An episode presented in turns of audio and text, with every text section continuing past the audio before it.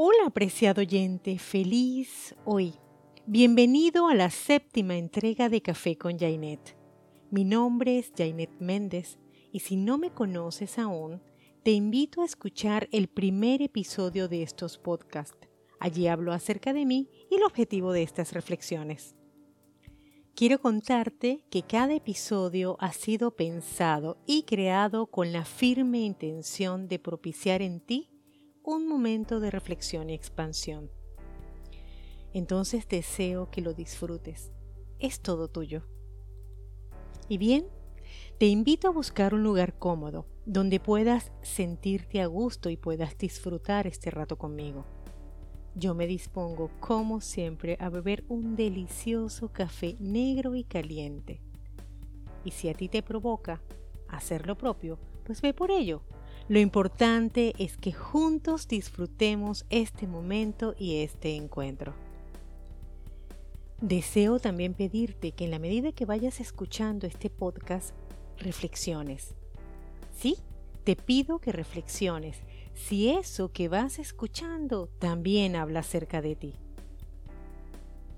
Listo. Comenzamos.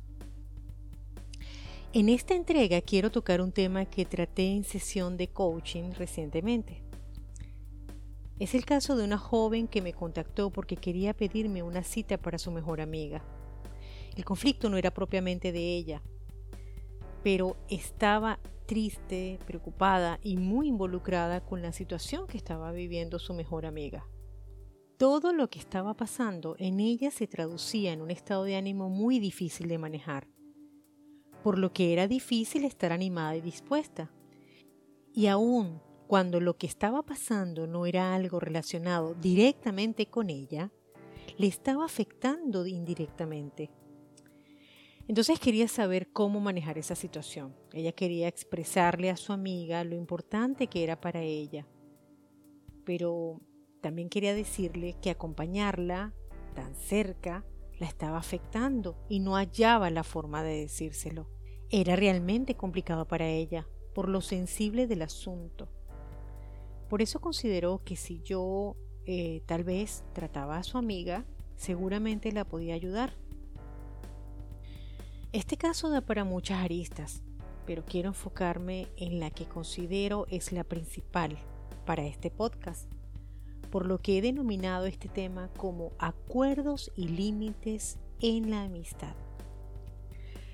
Voy a partir de la premisa de que toda relación, de la naturaleza que sea, requiere acuerdos y cuando estos no pueden establecerse o no pueden respetarse, entonces se requiere poner límites en la relación.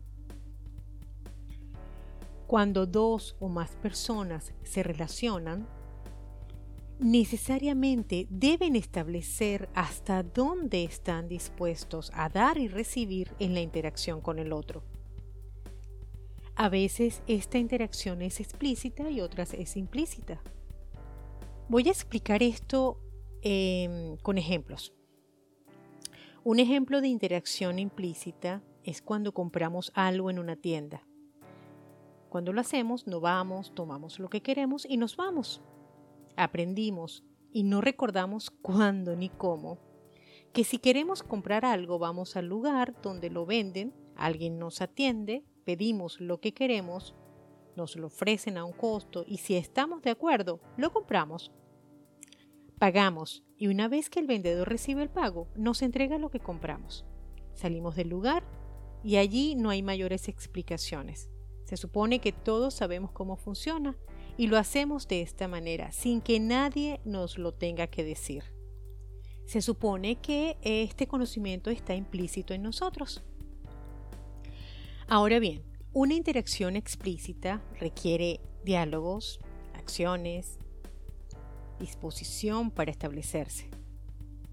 Un ejemplo de, de, este tipo de interacción son las relaciones de amistad, de pareja, de padres, de hijos, y ojo, aunque muchas de ellas se inician sin mayores determinaciones, en la medida que transcurren se va estableciendo el modo en el que se desenvuelve la relación. Por ejemplo, un hijo aprende a respetar a sus padres. sus padres le enseñan qué cosas puede y qué cosas no. Una pareja aprende a relacionarse con la persona que ha decidido tener un vínculo. Conversan qué cosas están dispuestos y qué cosas no. Y los amigos aprenden hasta dónde llegar en la amistad. Y es en esto último que quiero detenerme. Quiero que veamos los acuerdos y los límites posibles, no son todos, pero son posibles, que se pueden establecer en la relación de amistad entre mi consultante y su mejor amiga. Como mencioné antes, mi consultante estaba preocupada por la situación que estaba viviendo su mejor amiga. Bien, esta chica estaba en medio de un círculo vicioso de pareja. No es el tema de este podcast, pero si te interesa tener una idea de lo que estaba viviendo, te recomiendo que escuches el episodio 6 de estas entregas. Su caso es bastante similar al que presento en ese podcast y así puedes tener un contexto más amplio de lo que te estoy hablando. Bien, volviendo a nuestro caso, mi consultante acompañaba a su amiga en todo lo que estaba viviendo la aconsejaba y estaba muy preocupada por ella. Consideraba que aun cuando constantemente se quejaba y pedía ayuda, realmente no estaba haciendo nada para salir de la situación que estaba viviendo. Más bien, en lo que todo volvía medianamente a la normalidad, se olvidaba del conflicto y caía de nuevo en el círculo vicioso, una y otra vez, y cada vez más, más fuerte. Escuché atentamente a mi consultante y entonces le dije que antes de considerar darle una cita a su amiga, me interesaba que conversáramos primero ella y yo acerca de los acuerdos y los límites dentro de la relación de amistad. Le hablé de los acuerdos implícitos, esos que te mencioné antes y que se dan sin que tengamos que establecerlos que se desarrollan en las relaciones afectivas. Em, esos acuerdos son tales como cuidarse, acompañarse, respetarse, tener espacios de diversión, complicidad. Me refiero a esos momentos de vivencias únicas que van cultivando la relación a medida que se va compartiendo. Y también le hablé de la importancia de establecer acuerdos explícitos esos que permiten saber hasta dónde se está dispuesto a llegar en una relación, qué es aceptable y qué no. Y reitero, sea la relación de la naturaleza que sea. Todos los que hemos establecido cualquier tipo de relación sabemos que hay cosas que surgen solas y hay cosas que hay que establecerlas. A eso me refiero con los acuerdos implícitos y explícitos.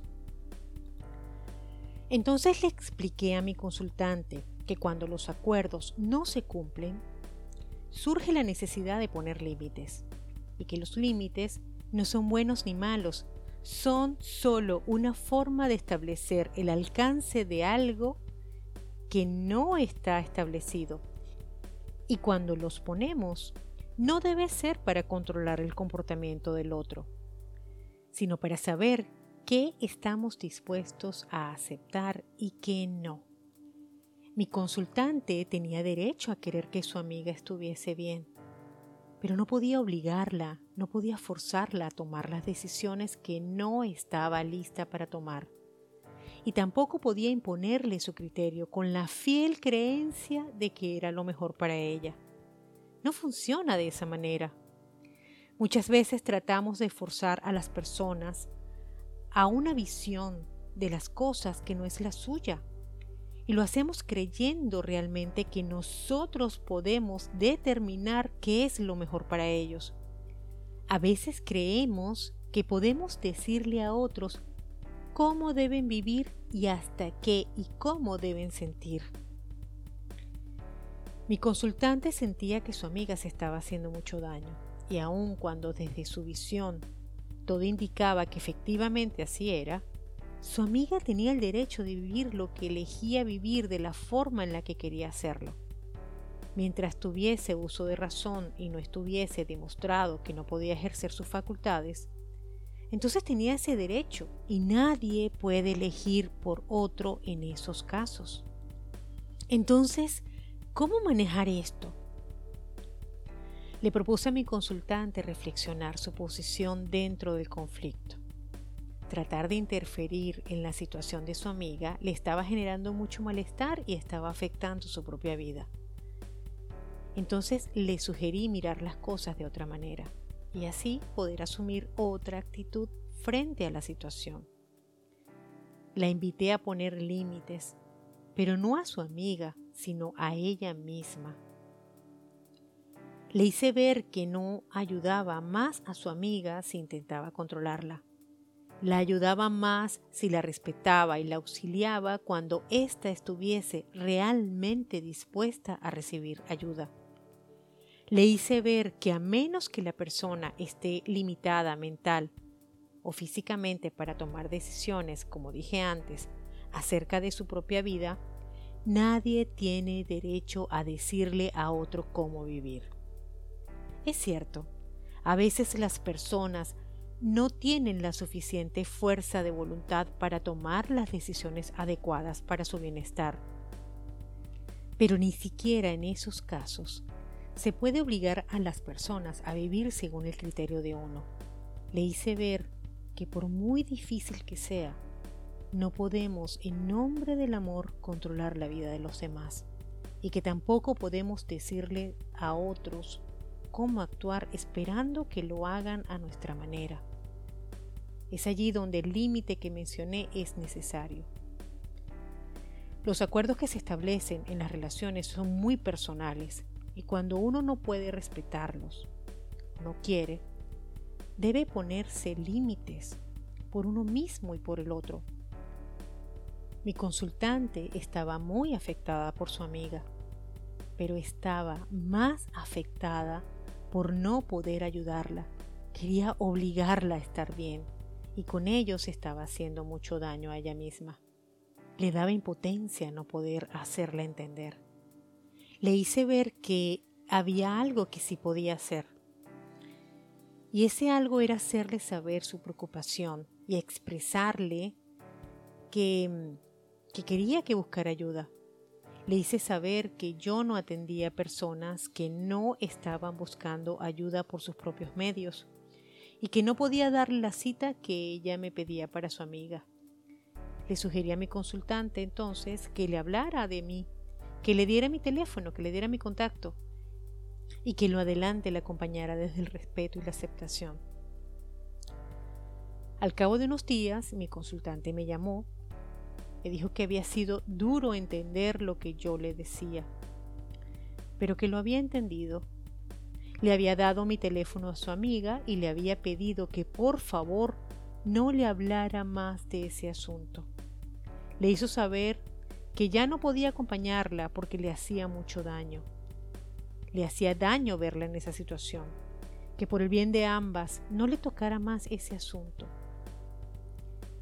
Ella le dijo que seguía contando con su afecto, con su apoyo en todos los demás aspectos.